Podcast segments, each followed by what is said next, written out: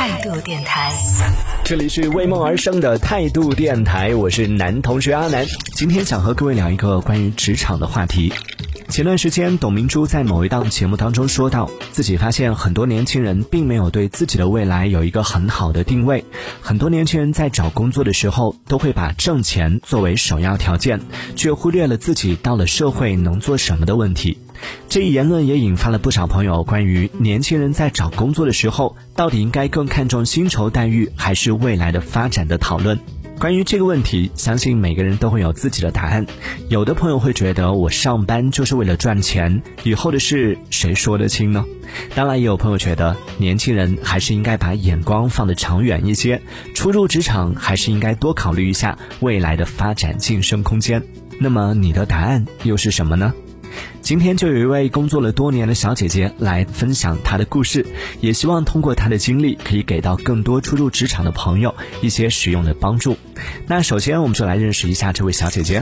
Hello，大家好，我是 BB，我现在所处的行业呢是叫做智慧停车。我从毕业到现在呢，已经工作了六年的时间。对于我们今天讨论的，在求职过程中究竟应该更看重薪酬待遇，还是未来的发展的问题，作为过来人的 BB 姐是怎么看的？又有哪一些经验？可以和大家分享呢？当然，这个肯定是不能一刀切的，不可能说单纯只看薪酬待遇，或单纯只看未来发展。比如说，我现在要求职，首先我要去筛选，比如说我自己的薪资要求，这是我自己心里面的期望，我就会去筛选符合我的薪酬待遇的这部分去发我的简历。所以，其实第一步我是以薪酬待遇为基础点的，因为我觉得如果说你吃都吃不饱，你怎么好好工作，对不对？自己心里面有大概有一个薪酬待遇的一个底线。第二个是一些很多隐性的福利，就比如说五险一金最基础的有没有规范，公积金缴纳的比例有多少？还有的话呢，就是员工的一些补贴，呃，节假日的一些福利啊，等等啊，这些都是属于隐性的福利的，这个也是属于薪酬一部分啊。如果说它这一部分比较多的话，其实说明这个公司还是很人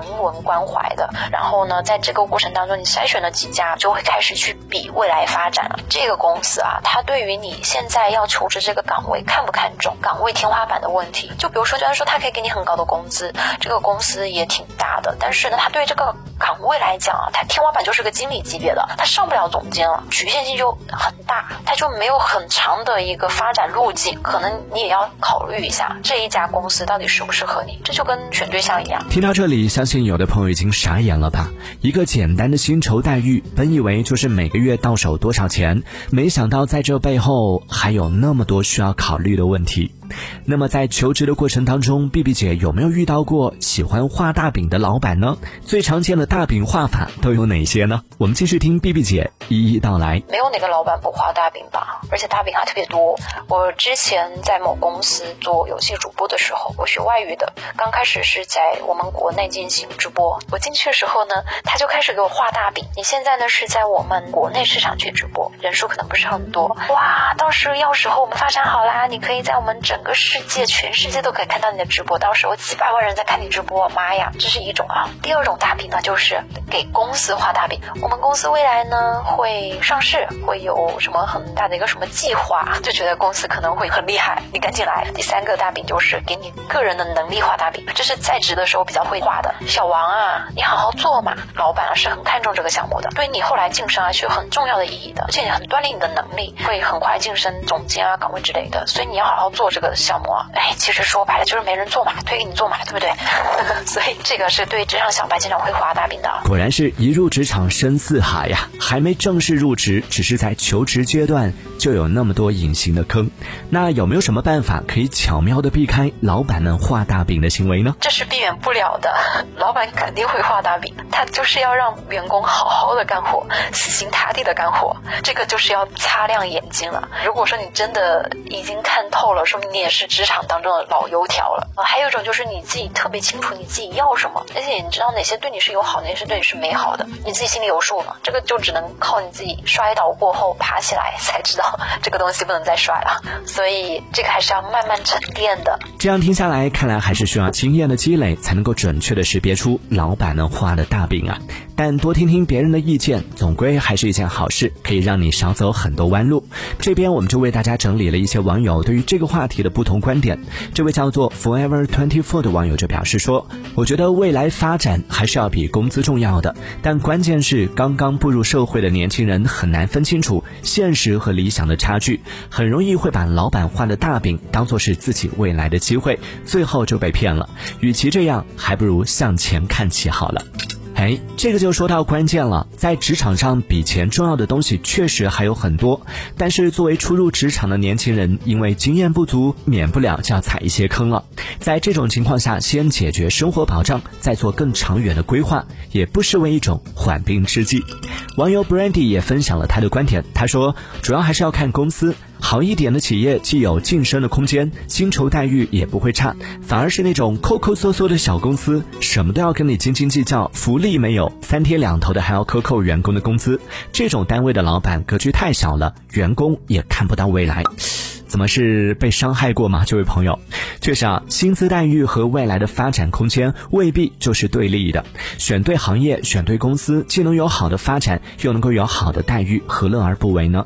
这当然是最好的结果。只是对于大多数初入职场的毕业生而言，这样的机会还是比较有限的。更多的时候，还是需要在二者之间做一些取舍的。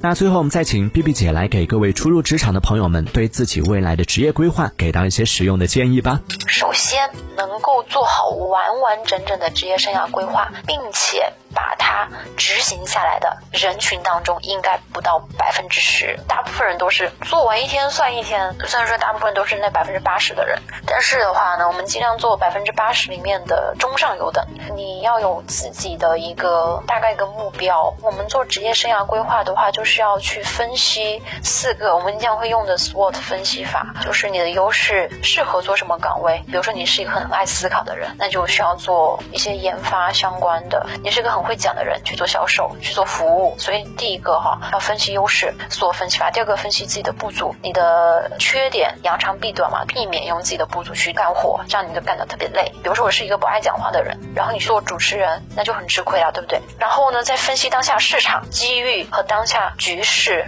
发展是很重要的。做这个全面的分析完之后呢，自己再去规划你三年能够达到什么目标，五年达到什么目标，十年达到什么目标，这个。就是个很完整的职业生涯规划，一步步往前走。其实对于大部分人还是没办法这么全面去做，所以这个时候你只要有一个大概的方向啊，你要做什么类型的东西，默默的往前靠，这就是对于大部分人来讲比较好的一个职业生涯规划了。非常感谢 B B 姐的分享，也祝各位无论是初入职场的新人，还是已经工作了多年的打工人，都能够早日在职场上达到自己的理想状态。当然，也希望大家能够早日实现财务自由。在节目之外，你也可以在评论区留下你的故事，无论是工作当中的烦恼、感情里的困惑，还是生活里的琐事，所有无处安放的 emo 情绪，你都可以在这里一吐为快。这一小节我们暂时先聊到这里，喜欢我们节目的朋友别忘了订阅关注。这里是为梦而生的态度电台，我是男同学阿南，我们下次接着聊。态度电台。